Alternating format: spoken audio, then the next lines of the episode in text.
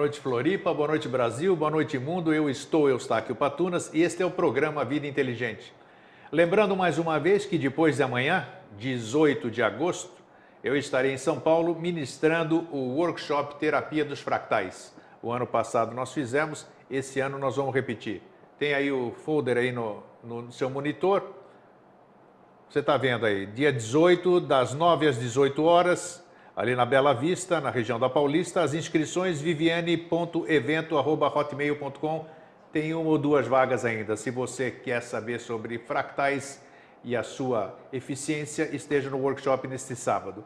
Sem muitas delongas, um fraterno abraço para todos que nos prestigiam todas as quintas-feiras. E hoje nós trazemos um assunto deveras importante na área médica. Estou aqui com o nosso entrevistado, Dr. Siríaco Aferino Cotsias, que vai falar tudo sobre nariz, ouvido e garganta. Ele é otorrinolaringologista e é um prazer recebê-lo aqui. O prazer é todo meu. Espero poder corresponder às perguntas que vais me postar. Eu espero que nós tenhamos tempo nessa uma hora que passa voando quando o assunto é bom. E hoje eu vou começar, é, doutor Siríaco, com umas curiosidades, vamos dizer. Vamos tentar derrubar mitos, que tem muito mito nessa área. Por exemplo, eu sou ex-fumante. Como ex-fumante, deixei de fumar há cinco anos. Quando eu fumava, eu tinha muito pigarro, que chama de pigarro. Mesmo deixando de fumar, ainda continuo com esse. o que vem a ser o pigarro? Veja, vamos pegar a situação do tabagismo. O fato da pessoa parar de fumar não quer dizer que ele vai ter uma situação de via aérea igual a uma pessoa que nunca fumou como eu. O, a vantagem de parar de fumar é que as zonas não lesadas vão ser preservadas. Eu gosto muito de fazer uma analogia da via aérea com a esteira rolante da bagagem que a gente pega no aeroporto. No aeroporto. Então, a, a rodinha seriam os cílios que revestem toda a via aérea.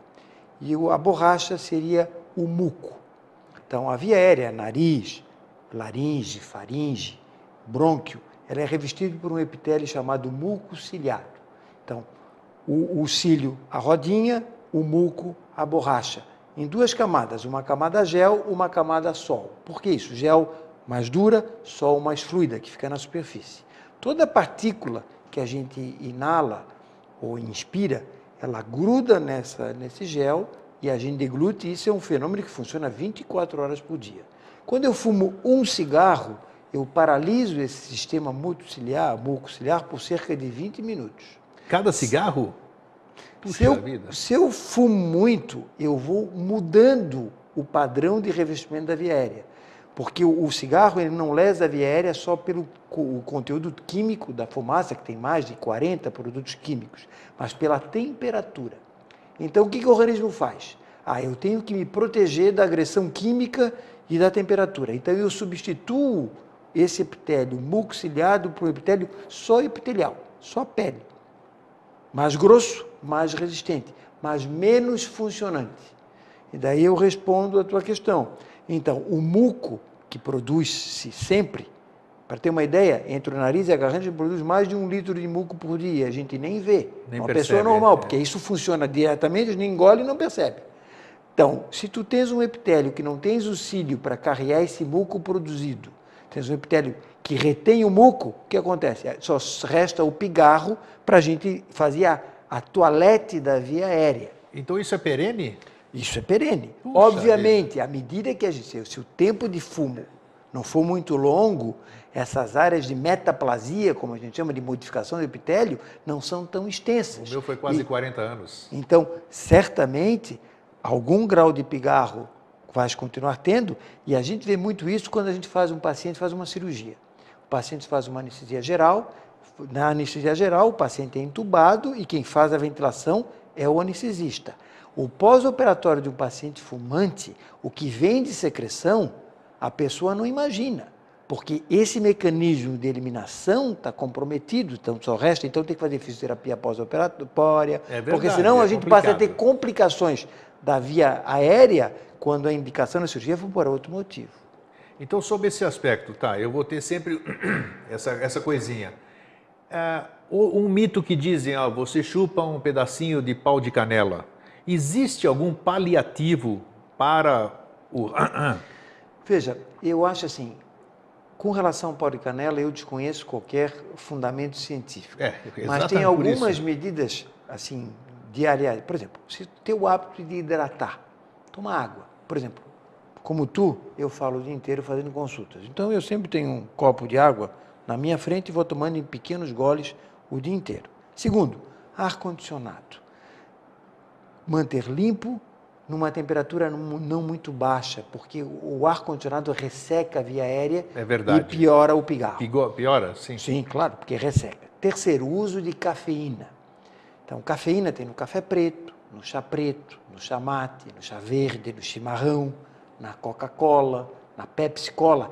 Isso é uma substância que resseca a via aérea. Então, se a pessoa já tem, pelo pós-tabagismo, um pigarro, essas substâncias ressecam mais a via aérea e potencializam o pigarro. Puxa vida. E muitas vezes, fazendo essas medidas muito pequenas, chocolate, que eu esqueci, tem muita cafeína também, então, não é que não possa usar isso, mas vai ter que usar com moderação e não esquecendo o efeito de soma. Porque às vezes a pessoa chega no meu consultório, não, doutor, eu só tomo três chiquinhas de café por dia. Mas em contrapartida, eu como um pedacinho de chocolate, tomo um chá preto depois do almoço, então o teor de cafeína, de cafeína diária é muito alto. É muito então alto. tem que cuidar nessa, nesse efeito somatório. Tá? Então eu acho que é extremamente. E outra coisa muito prevalente hoje em nosso meio é refluxo.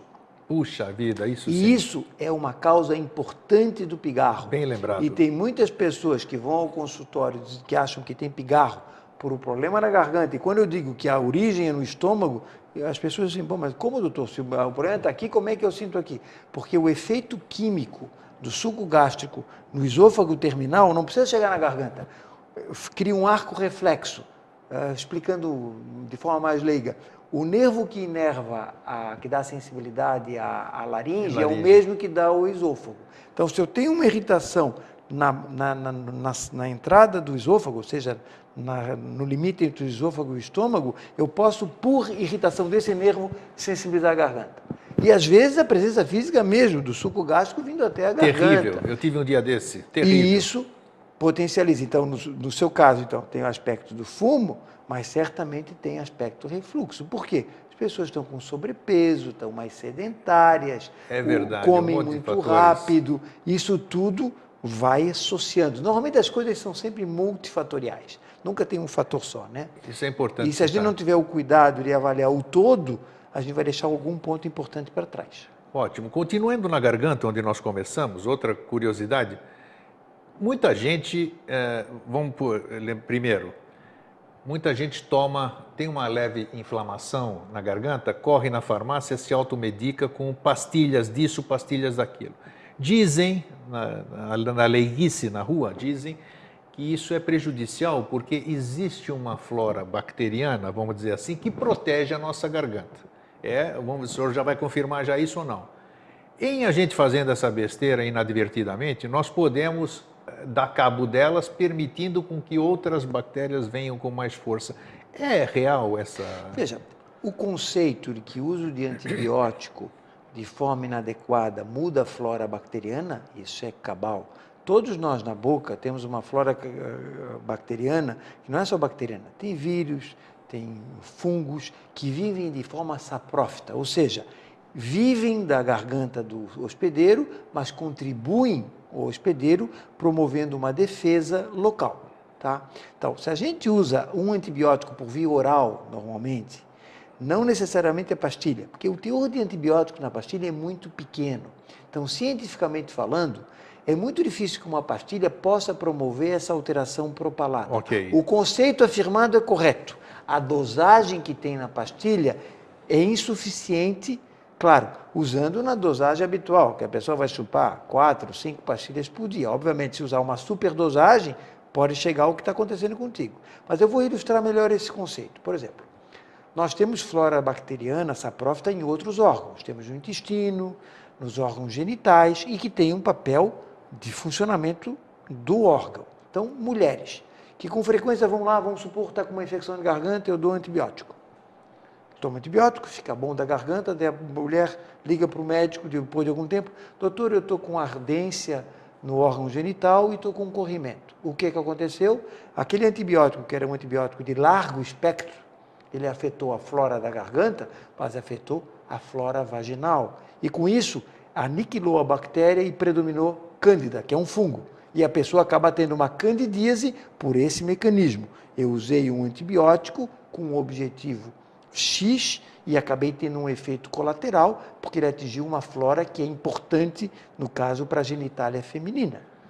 Então é o mesmo conceito. Só que em pastilha, respondendo, eu não acho que a quantidade da pastilha possa gerar isso. A pastilha, na verdade, pouco ajuda. Eu quis falar da automedicação. Né, Mas a automedicação, isso é perfeito. Tanto é que, felizmente, fizeram uma, uma lei aí, teoricamente é. boa, com relação aos antibióticos, porque isso vai proteger não o, o, médico que vai ter mais consultas, como alguém pejorativamente possa pensar, mas ao próprio paciente pelo Sem uso dúvida, desenfreado de remédios. Porque o dia ele pode precisar efetivamente de um antibiótico e esse antibiótico não fazer efeito porque já... Vou dar um outro exemplo. Por exemplo, foi lançado há uns, uns 10, 12 anos no mercado brasileiro um remédio chamado azitromicina, o sal. Esse azitromicina, o princípio ativo, ele é novo, mas ele é, é um, vamos dizer assim, um primo da, da, da eritromicina, que é um antibiótico antigo, mas com Sim. vantagens de ser usado em dose única, poderia ser usado em três ou cinco dias, poucos efeitos gastrointestinais que dava a eritromicina. Sabe qual é a incidência de resistência bacteriana hoje da eritromicina, em, com um pouco mais de 10 anos de uso? 30%. Puxa. O que quer dizer que de 10 pessoas que usam, 3 não faz efeito. Por quê? Porque qualquer gripezinha, a pessoa ia na farmácia, comprava, é tomava verdade, três é comprimidos e selecionava a bactéria. Tetrex, isso aqui era é. normal. Tá? E isso é uma droga relativamente nova. Continuando na garganta. Eu, quando pequeno, sete anos de idade, precisei operar as tonsilas, as famosas amígdalas. Uhum. Meu filho, não esse que está aqui da TV, o outro, o André Luiz, o segundo, pequeno, ele teve que operar adenoide. Uhum. Fala um pouquinho da por que, que se opera muito adenoide e por que, eu não sei se hoje se operam tantas tonsilas como se fazia no passado. E, e, ela, e, a gente sabe que não tem nada aqui por acaso. Eles são. Eu gostaria que o senhor falasse a respeito das duas coisas. Se um, já me disseram que na questão da adenoide e das tonsilas, o bom médico ele só retira em última instância. Porque, como eu disse, não está lá por acaso, né? Fala um pouquinho a respeito disso. Então, veja, a criança, pelo desconhecimento dos princípios de higiene e de segurança, ela tem uma fase que é própria do desenvolvimento, que é a fase oral. Tudo que pega, leva à boca. Então, o organismo, como é sábio, ele tem um mecanismo de defesa dessa parte oral, que é chamado anel linfático de Waldeyer. Waldeyer foi a pessoa que descreveu. descreveu. E esse anel linfático é formado por tecido linfático, que é um tecido imunocompetente, ou seja, um tecido que produz anticorpos. Esses anticorpos da linhagem B que produzem, que vai defender como a potencial contaminação desses hábitos de levar as coisas à boca. Então, desse anel linfático formam as duas tonsilas palatinas, que o termo correto é tonsila, como tu usasses, a gente chamava antigamente amígdala, mas é mais conhecido como amígdala. Então, são as duas amígdalas que ficam na garganta. As adenoides, que são um tipo de tonsila, ah, tem sim. o mesmo papel que se fica entre o nariz e a garganta. Nessa mesma região, entre o nariz e a garganta, perto do, da zona que abre a tuba auditiva, que é o canal que leva ar do nariz ao ouvido, temos as tonsilas tubárias. Na base da língua, nós temos mais tonsilas, que são as tonsilas linguais. E na faringe, nós geramos granulações linfóides que fazem parte desse anel. Tá? Então, esse anel produz anticorpos e defende a, a, a via aérea inferior, pulmão, de ter outras infecções, brônquios. Esse tecido é muito importante até 8, 12 anos de idade. A partir daí, ele perde a função. Oh, então, por exemplo, nós adultos, se nós não tivermos uma história de infecções importantes no passado, se formos procurar nossas amígdalas, muitas vezes a gente não as encontra, porque elas atrofiam. É verdade, salvo atrofiam? porque perde a função. Salvo os que tiveram muitas infecções e que elas se hipertrofiaram, aumentaram pelas infecções, daí elas estão presentes. Então, por exemplo, tu falasses que tu tirasses as amígdalas, então eu vou fazer uma analogia com os meus pais. Família do meu pai, ninguém tem amígdala. Criou-se, naquela época tinha uma teoria chamada teoria do foco infeccioso, que tudo que dava infecção, a culpa ou era do dente ou era da amígdala. Então, pode ver que as pessoas que hoje têm 70, 80 anos, ou são desdentados ou não têm amígdalas. Depois nós vivemos uma outra teoria que a amígdala era um tecido de defesa que não poderia ser removida. Daí a gente passou a ter um outro problema. Crianças com amígdalas muito grandes, que durante o sono, essas amígdalas que elas, elas normalmente elas chegam na boca, que é o orofaringe. Mas por serem grandes, quando a gente dorme e relaxa a musculatura, elas passam a ficar nesse espaço da, um pouco mais baixo da garganta, chamado hipofaringe. Daí elas obstruíam e passavam a ter a apneia do apneia. sono por hipertrofia amidaliana. Então, finalizando, tanto o adenoide como a amígdala são tecidos importantes e devem ser removidos em última instância. Mas uma vez tendo indicação cirúrgica, devem ser removidas, porque amígdalas aumentadas, elas deixam de ter função de defesa e passam a ter gerar doenças que podem ser muito graves, como a apneia do sono. E essas crianças que porventura tiram, elas diminuem a capacidade imunológica em função Não, disso? Não, porque tu estás tirando um tecido anormal. Ah, Essa é a grande discussão. Okay. Veja, uma cirurgia bem colocada, ao contrário. São pessoas que normalmente são têm baixo peso, desenvolvem mal, passam a ser crianças que ganham peso, crescem mais. Porque outra coisa importante é o seguinte: se tu mantens esses tecidos aumentados, o padrão respiratório dessas pessoas passa a ser oral, bucal. A gente tem o padrão respiratório bucal. Então, a gente tem que pensar o seguinte: o crescimento do crânio ele depende de um equilíbrio de forças. Então, a respiração tem que ser nasal. Então, a gente respirando pelo nariz, a gente empurra o céu da boca para baixo. Quem respira pelo nariz, a língua em repouso fica contra o palato duro, contra o céu da boca. Então, o que acontece? A língua empurra o palato para cima e a respiração nasal empurra o palato para baixo.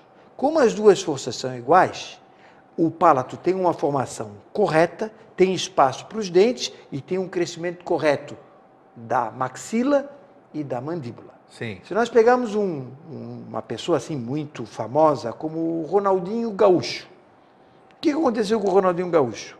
Respirador bucal, não tratou na data correta, o ficou estreito, o dente anteriorizou e depois, para corrigir isso, só com cirurgia ortognática, ou seja, tem que quebrar o osso para botar no lugar. Se eu corrijo isso precocemente, eu retorno uma fisiologia normal e o crescimento do crânio dá correto. Então, a, a respiração nasal não depende só de fisiologia respiratória, de aquecer, umidificar e filtrar o ar. Depende também, dependendo da fase da vida, criança em pequena idade, de todo o crescimento e morfologia crânio-facial. Então, isso é uma coisa muito importante. Então, nós não podemos ser agressivos demais, como era no passado, de fazermos cirurgias em excesso, mas também não podemos ser conservadores demais quando a amígdala é hipertrófica, não tendo mais função imunológica e gerando só um fenômeno obstrutivo. Então, acho que ficou bem claro, ainda bem. Doutor, questão do nariz, estávamos falando do nariz. Eu, por exemplo, sempre tive, desde que nasci aqui, dá para perceber um grande desvio de septo. Desvio de septo e outro problema que dá no nariz, eh, sem a gente, vamos entrar na sinusite daqui a pouquinho, é a tal da carne esponjosa. Poderia falar desses dois problemas na questão da saúde e o que, que se é necessário realmente uma cirurgia corretiva e o que esses dois problemas, podemos dizer assim, um desvio de septo e uma carne esponjosa podem ocasionar no corpo físico?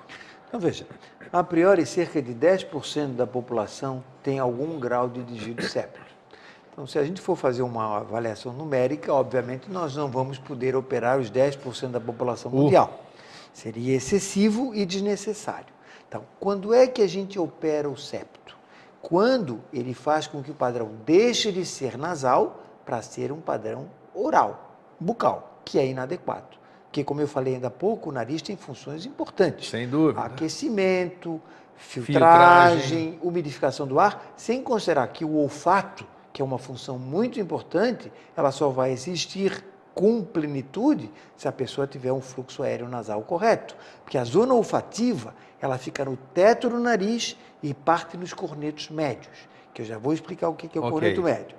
Então, com relação ao septo, existe um desvio de septo que impossibilite um fluxo normal, deve ser operado. Outro conceito que, pegando o gancho, se a gente pegar assim os otorrinos mais antigos, pegar uma criança que tem desvio de septo, o otorrino antigo vai dizer, não, não se opera septo antes de 18 anos, porque a pessoa tem que crescer e o nariz tem que estar totalmente desenvolvido. Isso é uma meia-verdade. O septo é, já é osso ou é cartilagem ainda? O septo é osso e cartilagem e, em qualquer e. fase da vida. Okay. Só que a proporção vai mudando à medida que a pessoa vai ficando mais velha. Perfeito. O que acontece é o seguinte, se eu pegar uma criança e que tem um desvio de septo que anule uma fossa nasal, ou seja, não consegue respirar nada naquela fossa nasal, eu tenho que operá-la independente da idade. Claro que eu não vou operar um recém-nascido, né? Por que isso? Porque isso vai acarretar essas alterações morfológicas do crescimento crânio-facial que eu falava anteriormente. Agora, eu tenho que alertar aos pais que, muito provavelmente, se eu operar uma criança muito cedo, tem zonas do nariz que, mesmo defeituosas, eu não vou mexer, que são as zonas que a gente chama de núcleo de crescimento nasal. Porque se eu mexer, a, a, face cresce, e o nariz deixa de crescer de proporção. Então, eu normalmente eu faço uma cirurgia, atuo nos pontos mais importantes, não interferindo na parte de crescimento e vou operar na idade adulta, corrigindo o que faltou. Ok. Agora, carne esponjosa. Para mim, como médico, carne esponjosa se dirige a duas coisas. Uma, ao corneto. O corneto é um tecido normal que todos nós temos no nariz. Na verdade, nós temos quatro pares de cornetos. Os dois cornetos inferiores, os dois cornetos médios, os dois cornetos superiores e podemos ter ainda os cornetos supremos. Esses são, não é presente em todo mundo. Os, os presentes em todo mundo são três pares: os inferiores, os médios e os superiores. Qual é a função dos cornetos? Aquecer, umidificar o ar e olfação quando se refere o corneto médio. Agora, o corneto ele é um verdadeiro tecido erétil. Então, o que acontece com ele? Como ele tem que aquecer e umidificar o ar, quando a gente inspira o ar, o que acontece? Ele aumenta de tamanho. E ele, por que, que ele não obstrui o nariz? Porque eu dilato a asa do nariz. No nariz a gente tem uma válvula aqui que tem 15 graus quando na respiração normal e chega a ter 45 graus quando eu inspiro o ar. Então o corneto cresce para ter maior superfície de aquecer e umidificar o ar. Só que tem pessoas que têm esse corneto muito grande, mesmo na fase não inspiratória, no tamanho normal do nariz. Aí isso aí passa a obstruir. E muitas vezes o leigo confunde essa bolinha do nariz com carne esponjosa. Sim. E a causa mais comum de corneto hipertrófico aumentado é rinite, que mais uma vez no nosso meio, especialmente aqui na região sul, é muito prevalente. Quase 30% da população tem alguma forma de rinite. Mas isso a gente vai falar um pouquinho mais adiante. Com relação a outra coisa que imputa a carne esponjosa são pólipos, que são tecidos inflamatórios que podem ter relação ou não com alergia e que podem obstruir o nariz. E que daí normalmente isso pode ser controlado ou com os sprays nasais, à base de corticosteroides, ou às vezes tem que Mas operar. a maioria, foi bom o senhor tocar nos sprays, que muita gente coloca e, e, porque aquilo é só um vasodilatador muitas vezes, né? É, não veja. Daí nós temos duas categorias é. de remédios. Acho que foi bom tu tocar sobre isso porque isso é outra mensagem que é importante. É importante nós passamos para o nosso público, tá? Então, sprays nasais. Os vasoconstrictores, que são as famosas gotas nasais, não devem ser usadas. Tipo assim, salvo indicações muito específicas que devem ser exclusivamente médicas. Então, para a população em geral, não usar. E daí falo, não querendo fazer propaganda de, de remédio, afrim, sorine adulto, isso aí não se usa. Agora, existe uma outra categoria de sprays que são os corticoides tópicos.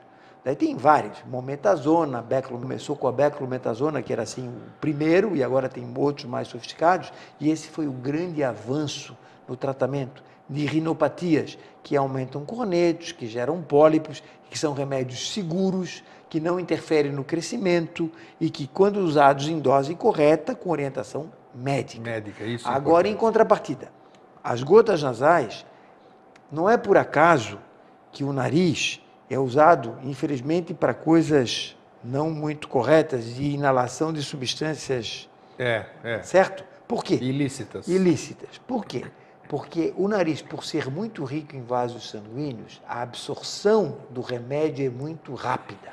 Então, vou fazer uma analogia com vocês. Em velocidade de absorção de remédio, a primeira via é via endovenosa, na veia. A segunda via é nasal, ela é mais rápida do que no músculo, para ter uma ideia. Puxa, essa eu desconhecia. Tá? Então, se tu pegares uma gota nasal dessa, ela tem dois efeitos principais. O efeito no nariz, que na hora que pinga, o corneto vai ficar bem pequenininho. Como eu falei, o corneto é um tecido erétil.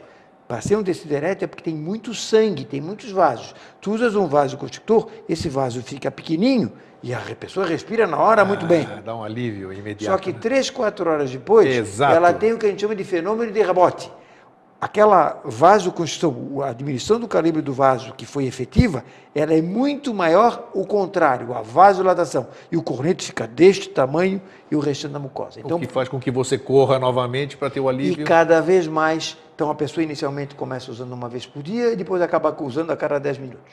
Esse é o primeiro problema. Segundo, o que cai na corrente sanguínea. Então, eu já tive pacientes que tiveram alteração do ritmo cardíaco Puxa pela, pela por gota, arritmias cardíacas. Já tive pacientes fazendo crise hipertensiva pela, porque cai muito rápido na, na corrente sanguínea e se a pessoa tiver alguma predisposição, vai ter complicação. Então eu já vejo muitas pessoas no consultório. Isso se vende na farmácia ah, como sem, água, né? Sem problema. Sem prescrição, sem coisa alguma. Esse é o perigo. Então, voltando à informação que eu dava ainda há pouco. Considerando que em Florianópolis nós temos muita frequência de rinite, que as pessoas têm obstrução nasal, coriza, coceira espirro. Ela vai na farmácia, compra uma gotinha dessa, melhora de imediato. Em poucos dias ela passa a ter uma segunda doença, que é a rinite medicamentosa. Então, além dela não ter ficado boa da rinite alérgica que ela tinha, ela adquiriu uma outra rinite, que é a rinite medicamentosa, sem considerar que eventualmente ela pode ter uma cardiopatia em virtude da gota. Então, Gota, sim, a gente usa pontualmente, às vezes nós, otorrinos, usamos para fazer algum exame específico, para ter um acesso melhor ao nariz, para algum cuidado pós-operatório, para estancar algum sangramento pontual, mas tem indicação pontual, não é uma indicação geral e que a pessoa possa se automedicar. Puxa, então é muito sério, hein? A próxima vez que você for pensar em pingar alguma gotinha, pense nisso. Doutor, outra questão do nariz. Nós entramos agora numa coisa que se confunde muito a gente começar a falar de sinusite daqui a pouquinho e depois a gente chegar no ouvido. Vamos falar por partes. Confunde-se muito. Tem gente, por exemplo, eu gosto de jogar uma sinuca toda terça-feira, faço isso há 15 anos, é um esporte agradável, mas um dos nossos parceiros ali, por exemplo, o, o pó do, do giz onde a gente marca, ele já fica com uma coriza incrível isso aí. Ele tem uma certa rinite. O que, que vem ser. O IT, todo IT a gente sabe que é fruto de inflamação. Tudo que termina em IT é inflamação, né? Por que, que ocorre a rinite? A rinite, na verdade, ela tem um componente, é, é, tem história familiar normalmente, é uma transmissão hereditária, e existe uma hipersensibilidade da pessoa a algum fator externo. No caso da rinite, é algum fator inalatório. Daí pode ser o giz do, do snooker. O pólen das flores. O pólen é das comum. flores. Aqui no nosso meio, o Orconcourt é o ácaro, que é uma espécie de Sério fungo. mesmo? O ácaro? É assim, disparado. Ar-condicionado, que tem muito, né? muito ácaro e a umidade que nós temos em Florianópolis tem muito ácaro, entende? Então, na verdade, então, voltando, tu me perguntavas ainda há pouco do sistema imunológico. Isso. O sistema imunológico, ele tem dois braços.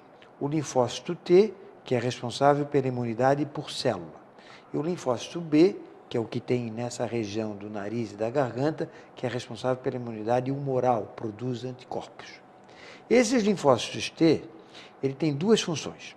Uma, proteger o organismo contra fenômenos autoimunes. Deixa eu traduzir. Se tu és agredido por alguma coisa, o organismo não passar a perceber aquilo ali como uma coisa estranha e começar a agredir. Então ele tem dois braços, o helper e o supressor. Isso é um pouco mais complicado. Mas, de qualquer forma, é o seguinte: no paciente alérgico, o que acontece? Ele tem um predomínio de um braço do linfócito T. Existe um erro na regulação. Então, ele nasce com isso. Hum, okay. E esse erro que ele nasce, que é geneticamente herdado, o que, que acontece? Se ele tiver um meio que o sensibilize, ele vai ter problema. Então, no caso, então eu tenho pacientes assim que vão dar remédio. Então, mas doutor, eu usei de pirona uma vez, duas vezes, só foi dar resposta alérgica na terceira vez, porque sensibilizou o organismo. Daí na quarta vez vai ser terrível, vai dar um choque anafilático, é. que tu já disseste que já tivesse. Já. Com a rinite é a mesma coisa. Tu entras em contato com o giz a primeira vez, pode não dar reação, mas tu sensibiliza as células que liberam substâncias que desencadeiam a reação inflamatória, daí o nome, rinite. Existe um processo inflamatório que é desencadeado por um fator alérgico, por um alergeno, tá? E daí tem o fumaça, gera isso. E... Rinite tem tratamento? Tem, tem tratamento. Agora, eu costumo dizer o seguinte: a pessoa sempre chega no consultório, tem cura. Eu prefiro dizer que rinite tem controle. Então, eu tenho assim, Ótimo. assim milhares de pacientes que eu já vi com rinite.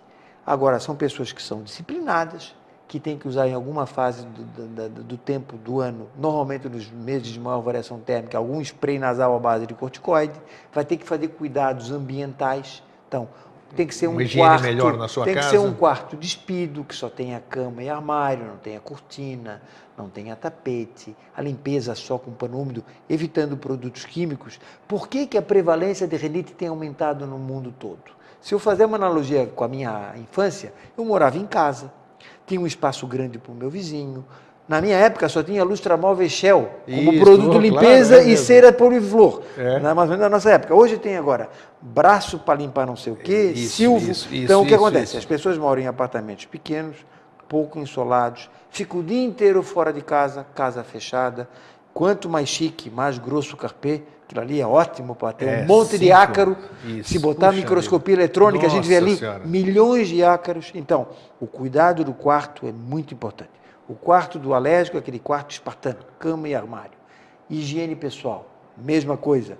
Banho rápido, morno, poucos produtos de higiene pessoal. Hoje tem creme para isso, creme para aquilo, é, cheirinho para aquilo ali. Então, é problema. Mesmo os cremes de limpeza, produtos de limpeza do banheiro, que, que são muito fortes, isso são alergizantes. É o amaciante da roupa, é o sachê do armário o que dá cheiro. lá para limpar o chão então, ali. tudo isso vai tem que ser cuidado. E são coisas factíveis de ser feitas, porque se limitam ao quarto, à higiene pessoal e vestuário.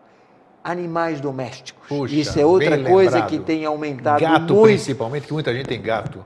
Gato dos animais comuns. Normalmente o que eu recomendo aos meus pacientes é não ter gato, cachorro ou passarinho. Deles o pior é o gato. Para ter uma ideia, se eu tiver um gato nesse ambiente por algum tempo, tirar o gato hoje, por seis meses ele vai deixar algum alergeno neste ambiente, mesmo que se faça limpeza que diária. O que é isso? O gato é extremamente alergizante.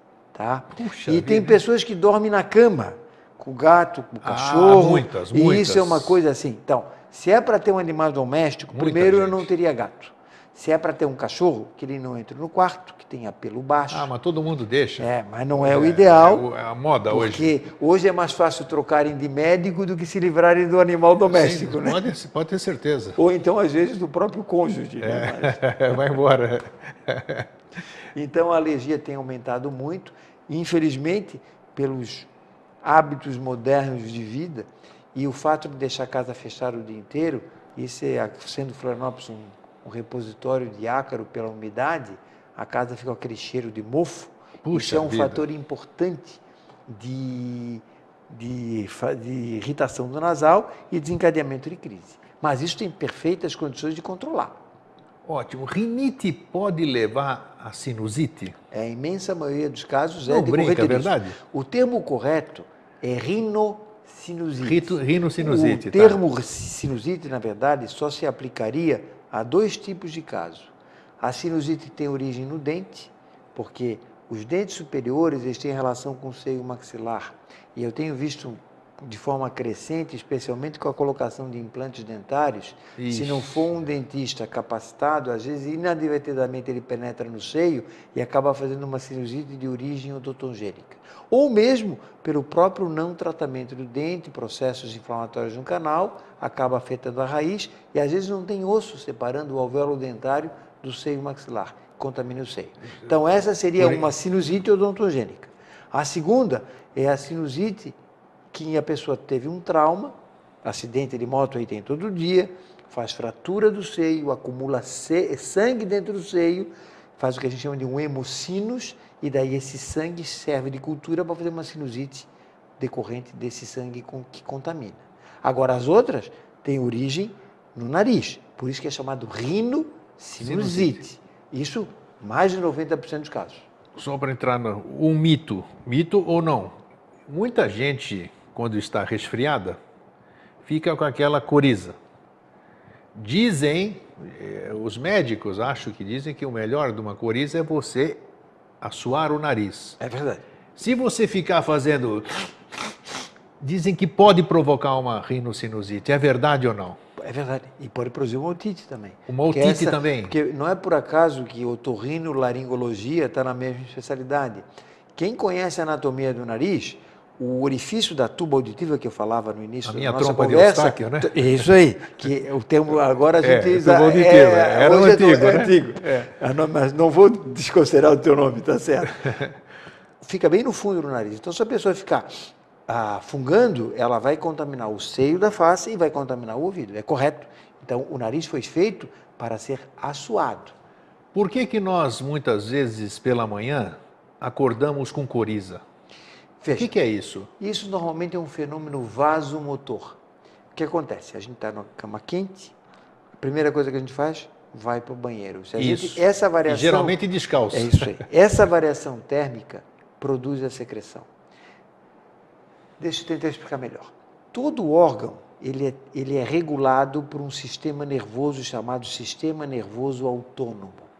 E o sistema nervoso autônomo ele tem dois braços o simpático e o parasimpático. Não simpático de simpatia, Sim. simpático porque é a nômina dele. Então vamos supor, se no nariz o parasimpático seca, o simpático produz secreção. Se o parasimpático obstruiu, o simpático abre. O perfeito equilíbrio desses dois sistemas nervosos é que mantém o nariz úmido sem correr, o nariz aquecido sem estar gelado. Porque veja, como o nariz é importante, mesmo que tu mores no Alasca, a 40 graus abaixo de zero, ou tu moras em Florianópolis, ou vamos botar na Bahia, a 30 graus acima de zero, a temperatura do pulmão do ar é igual. E quem faz esse papel é o nariz. É para ver como o nariz é sofisticado. Então, o que acontece de manhã? Se tu promoveres uma variação muito brusca de temperatura, o que acontece? Esse equilíbrio entre umidade e correr o nariz se quebra e o nariz começa a correr. É uma coisa fugaz, Olha, depois aparece. Agora, se tu perceberes, à medida que nós vamos ficando mais velhos, lembra de pai mais velho, avô, na hora que eles tomam uma sopa quente, faz o mesmo mecanismo, eles começam a fungar. Se eles tomam um copo de chope, num, num, num, num copo maior, começa a comer. Por quê? Porque esse ajuste com a idade vai ficando menos sensível e gera um fenômeno vasomotor pela própria idade. Tanto é que quase todos nós, beirando lá os 70, 75 anos, vamos ter algum fenômeno desse mais mais frequente, não só quando levanta é, da cama. Você pode perceber que todos os idosos geralmente têm um, é imprescindível um lenço no bolso, né? Mas daí se a gente usar um sprayzinho todo dia de manhã, tu consegues controlar o problema, parando o spray e voltar tudo de novo. Mas isso é um fenômeno vasomotor por desequilíbrio do sistema nervoso autônomo, simpático okay. e parasimpático. Muito bem, agora nós estamos claro? chegando ó, na, na, na, outra parte aqui que é a importante. Eu, por exemplo, aqui hoje, já faz uns quatro ou cinco dias que eu estou com uma coceirinha no ouvido esquerdo. E é uma coceirinha gostosa, quer dizer, você põe o dedo no ouvido, mas normal não deve ser, alguma coisa tem.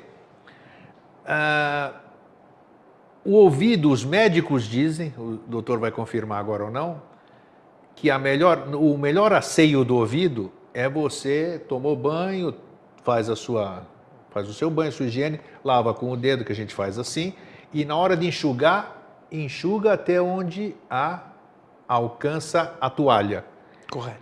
De preferência, evitar de usar até o cotonete. Isso é verdadeiro? Mas assim, não se deve usar cotonete, não é evitar, é não usar. Olha só. Nem cotonetes, nem qualquer similar que penetre no ouvido.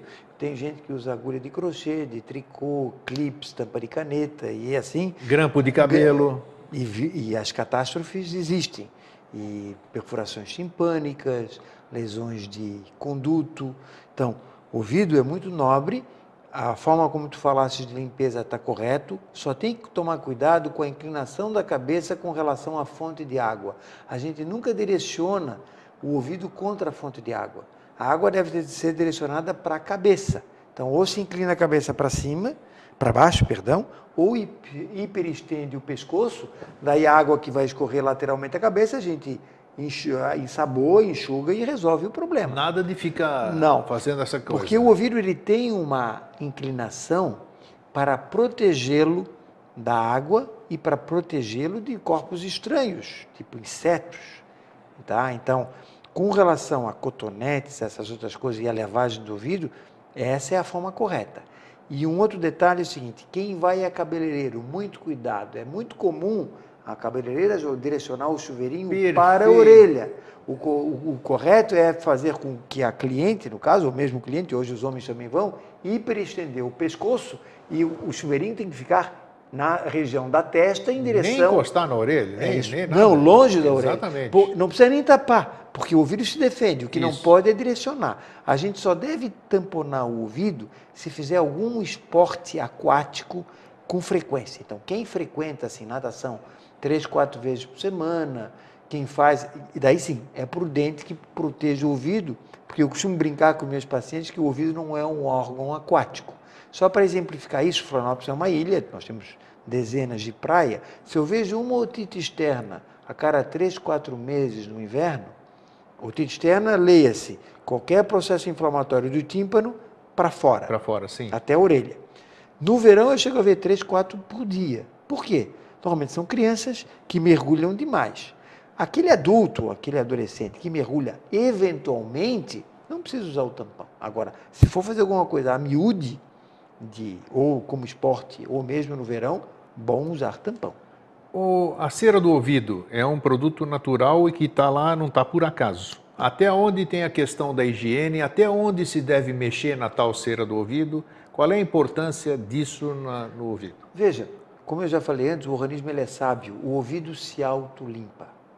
Opa, o ouvido se, se autolimpa. auto A pele que reveste o ouvido, ela descama sistematicamente do tímpano para fora, no mecanismo de renovação. E nesse mecanismo de renovação, ela vai carreando a cera para fora.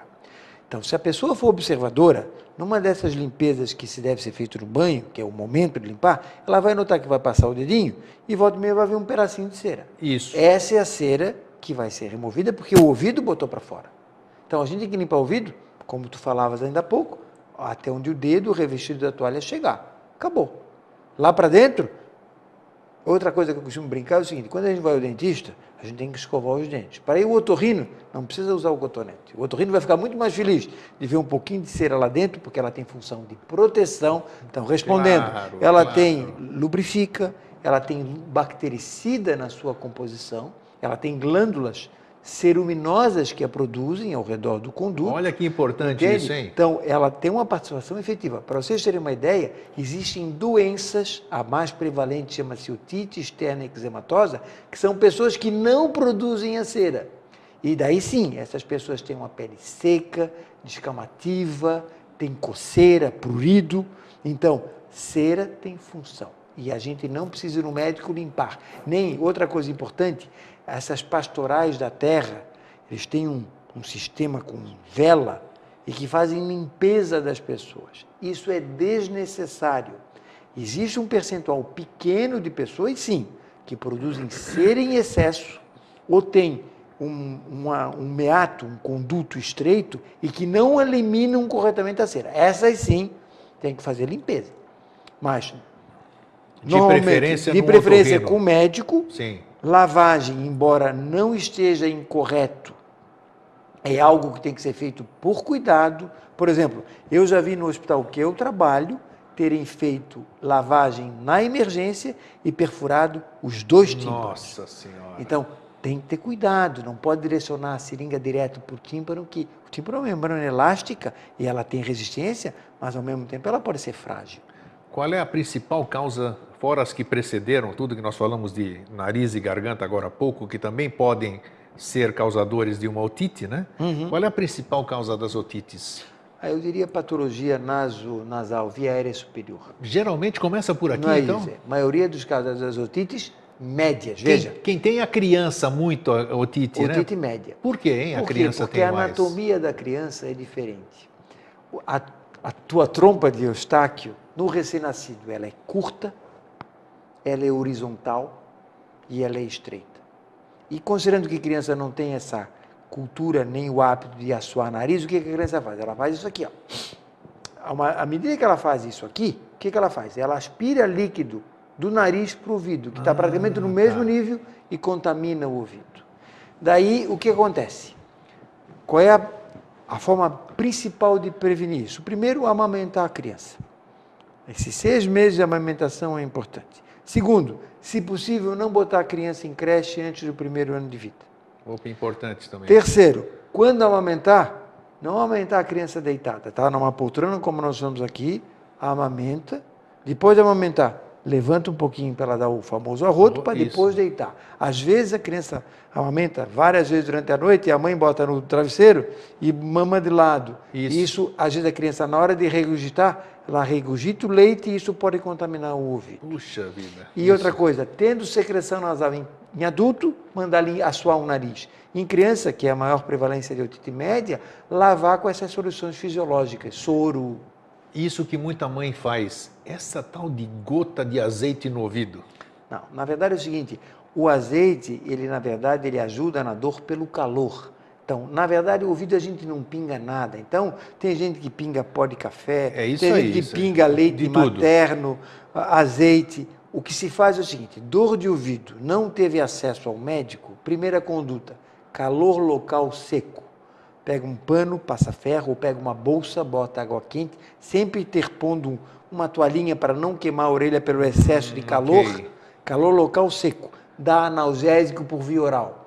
Paracetamol, Como paliativo até procurar um médico. é isso aí. Ótimo. Mas não tem. Às vezes a pessoa pensa assim: começou com dor de ouvido de madrugada, tem que correr ao médico naquele momento. Mesmo que o médico constate uma otite, ele vai ter que dar antibiótico. O antibiótico vai demorar 48 horas. para fazer efeito. Então, o que vai fazer efeito é o analgésico. Então, não tem esse, essa, esse aspecto de sair correndo.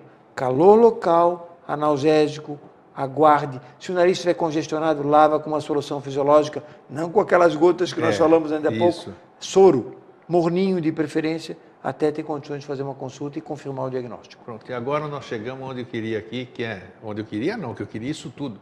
Mas tem muita gente esperando exatamente o que nós vamos falar agora. A tal dessa labirintite, o que é, doutor Siríaco, que provoca a labirintite? Parece que tem N fatores, mas é, uma, é, uma, é um problema que aflige um... O senhor deve ter um percentual, com certeza? Assim, não veja. a- Grande primeiro, parte da Eu vou população. começar pela denominação. Como tu bem ah, de- de- fizeste no texto que tu me encaminhasses, o primeiro erro, o nome não é labirintite. Labirintite, ela só serviria para diagnosticar processo infeccioso do ouvido interno, que para o leigo, o leigo chama de labirinto. Então, primeiro, a gente tem que saber o que, que o labirinto é. O labirinto, a maioria da população não sabe, fica no ouvido. O ouvido ele, é- ela é, ele é dividido em três porções. O ouvido ou orelha externa, que é a nova nômina, que é formada pelo pavilhão e pelo conduto, onde não se usa cotonete, Sim. e acaba no tímpano. Daí nós temos o tímpano e a orelha média, onde estão os ossículos, que é o que conduz o som.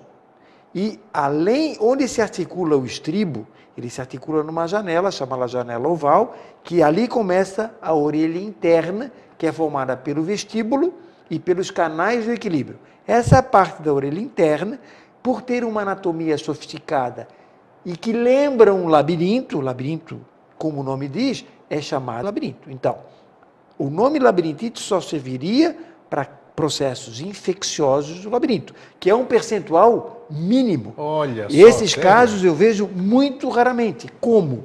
Como complicações de otites médias maltratadas ou como complicação de meningite. Essas são as causas mais comuns. Complicação de meningite. Meningite. Meningite é uma causa importante de labirintite e grande parte dos pacientes acabam surdos.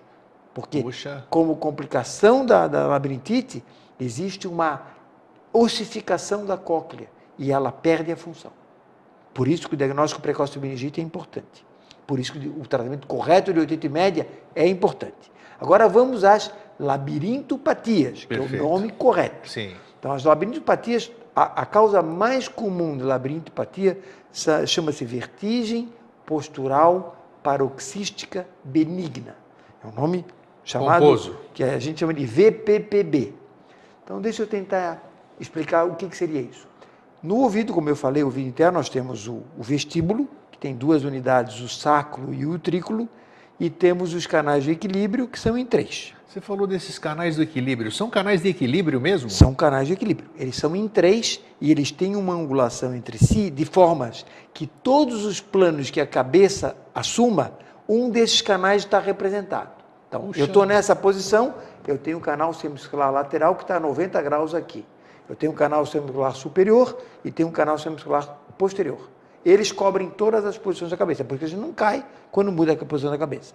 Só que nesses canais de equilíbrio e no vestíbulo, no sacro, no vestíbulo, nós temos sensores, que são chamados crista-ampulares, que também têm células ciliadas como a do nariz, mas tem, são células que são sensíveis ao movimento, à aceleração. Essas células ciliares eh, não, não, não, são as vibrícias, nada não, a ver? Não, não, não. Tá. São microscopia eletrônica. Tá, ok. Para vocês terem uma ideia, essas células ciliadas da cóclea e do canal de equilíbrio, elas estão sendo conhecidas cada vez mais de 15, 20 anos para cá. Puxa. E um do grande pesquisador é um brasileiro que fez, fez formação na USP, onde eu fiz doutorado e eu tive o, prazer de conhecê-lo e assistir algumas palavras de, eh, palestras dele. Ele tem um dos maiores eh, laboratórios de pesquisa em célula ciliada do mundo em Washington. Mas continuando.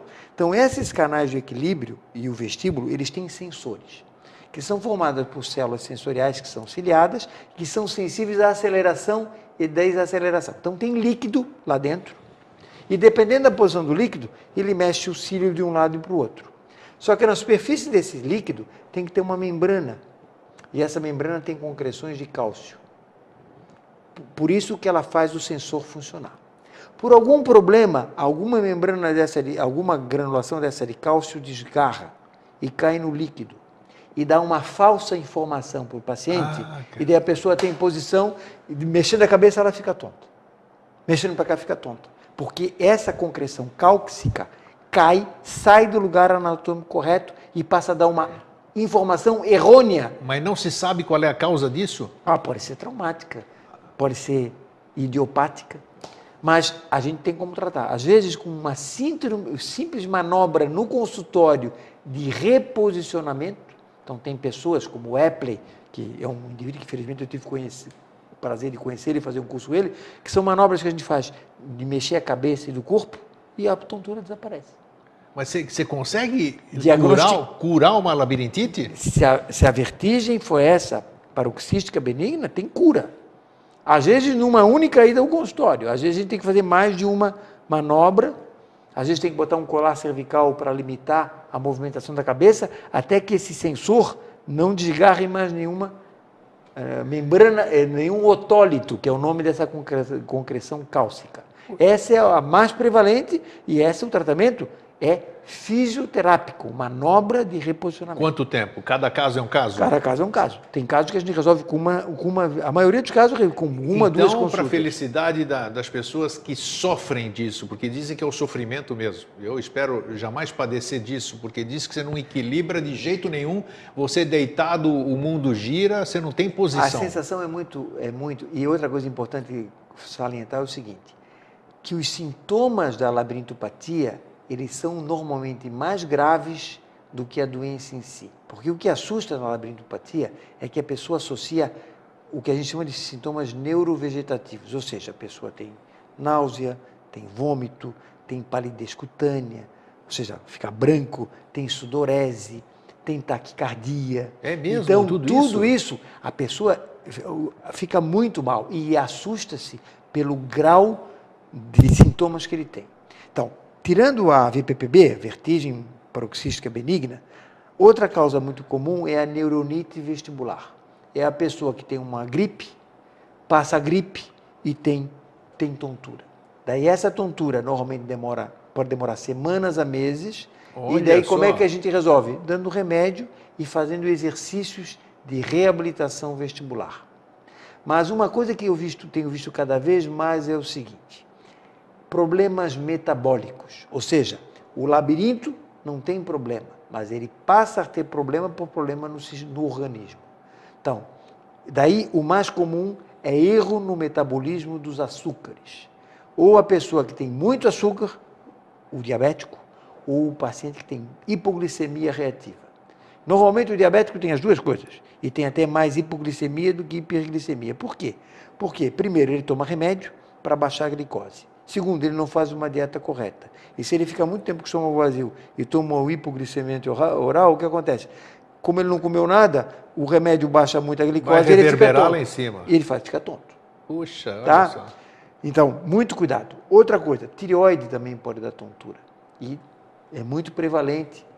Mas das, dos problemas metabólicos, eu valorizaria muito a glicose. E muitas vezes a gente tem o quê? Associação de coisas. Então, por exemplo, no jovem, a causa mais comum de tontura, tirando esse aspecto que eu falei de VPPB ou neuronite ou vestibular, é erro. Daí entram as cafeínas. Eu te falava que as cafeínas na garganta é ruim porque resseca, mas para o ouvido a cafeína é muito ruim também porque ela irrita essas células ciliadas que eu te falei hum. e dá um zumbido, pode dar alteração da audição Bem lembrado e pode zumbido, dar tontura. É. Tá? Mas normalmente é o seguinte, na labirintopatia, normalmente o paciente não tem só tontura, ele tem zumbido e tem, às vezes, perda auditiva. Então, ah, então muito cuidado com erros alimentares, de ficar muito tempo sem comer, de usar cafeína em excesso, que é irritante. Então, aqui nós temos uma uma percentual de gaúchos muito grande. Chimarrão é um negócio complicado, porque o teor de cafeína é alto, então tem que tomar cuidado. Chocolate, como eu falava também. E outro dado importante é o sedentarismo, né? que é outra coisa que o labirinto tem uma, uma única artéria levando sangue, é a circulação terminal. Então, tudo que afeta a circulação vai afetar principalmente então, o labirinto. Tem N fatores, então, Muito. que pode. É um compêndio. Bom, eu acho que o mais importante de tudo, o doutor disse hoje, que tem cura, tem tratamento, eu acho uma boa anamnese e a cura é quase que. Veja, o diagnóstico de labirintopatia começa primeiro no consultório. Grande parte a gente resolve no consultório. E normalmente são consultas longas, que o paciente está muito amedrontado, o paciente pensa, sempre acha que vai ter um infarto, Não tem a dúvida que vai ter um derrame. Todo mundo diz que sente então, mal a beça. É, a primeira coisa é o, paciente, o médico reforçar o diagnóstico e que é uma doença que tem controle e que vai, vai controlar o sintoma e vai ficar bem. Alguns são mais difíceis de tratar, mas certamente sempre tem alguma coisa para melhorar a qualidade de vida do paciente. Finalizando, que nós estamos quase em cima da hora. Por que uma pessoa comum deve procurar um otorrinolaringologista, vamos dizer, mesmo que ela não tenha problema algum aparentemente. É importante, como a mulher vai a cada seis meses no gineco, o homem faz os seus exames clínicos também a cada seis meses, um ano, é importante fazer-se uma, não, eu, uma visita a um otorrino? Não, eu acho que o otorrino é uma especialidade que ele só vai ser procurado se tiver um sintoma específico. Não pode ser tardio? Não, daí eu diria o seguinte, eu tenho assim famílias que têm surdez. E hoje, por exemplo, o percentual de surdez genética é muito alto. Então, por exemplo, eu tenho 30 anos de medicina e 30 a 40% das origens das surdez congênitas no Brasil há 30 anos atrás era rubéola congênita ou infecção neonatal por citomegalovírus. Isso ainda continua alto, mas baixou muito. E o percentual de surdez genética aumentou muito. Sim. Então, isso é herdado. Então, Hereditário. famílias com surdez teriam que fazer é um acompanhamento, acompanhamento, porque muitas delas são progressivas. Ok. A pessoa que está começando com deficiência auditiva, porque nós dois aqui, se nós vermos o tempo suficiente, nós vamos usar aparelho auditivo. É, é normal É normal porque o ouvido não é não foi feito para durar 80, 90 Opa, anos. Então, okay. quanto mais cedo for feito disso. o diagnóstico, melhor vai ser a reabilitação, melhor o prognóstico. Mas, salvo essas coisas pontuais, não há. Ou rouquidão. O cara que fica rouco mais de uma semana tem que ver a corda tem que vocal. Ver o que, que tá pode ter um câncer. Agora, ir por ir só se tiver uma história familiar de doença geneticamente ou um sintoma pontual. Bom, então, o nosso desejo, não, não sei, mas dele também, porque ele é muito boa gente, o doutor Sirico, é que você nunca precise de um otorrino, né? Ah, veja, olha, todo médico que é médico, ele sempre preconiza que a melhor medicina é feita fora do consultório. E nós falamos no início da nossa conversa Sim. que a longevidade vai muito mais de hábitos de sono, de dieta, de atividade física, do que é feito dentro do consultório. Isso aí é o que a gente pode complementar. É verdade. Olha, infelizmente o tempo corre aqui, como eu digo, o deus grego, o deus Cronos, né, que é o deus do tempo, ele sempre é cruel com a gente aqui. Mas eu, eu espero que nós voltemos a conversar a respeito, porque é uma, é uma área que eu acho que é importantíssima. Nós podemos, numa próxima entrevista, abordar outros temas que eu acho que é de muita importância. Aqui. Com prazer. Hoje só me resta agradecer a sua presença. Eu que agradeço a oportunidade. Então, um fraterno abraço e um feliz sempre.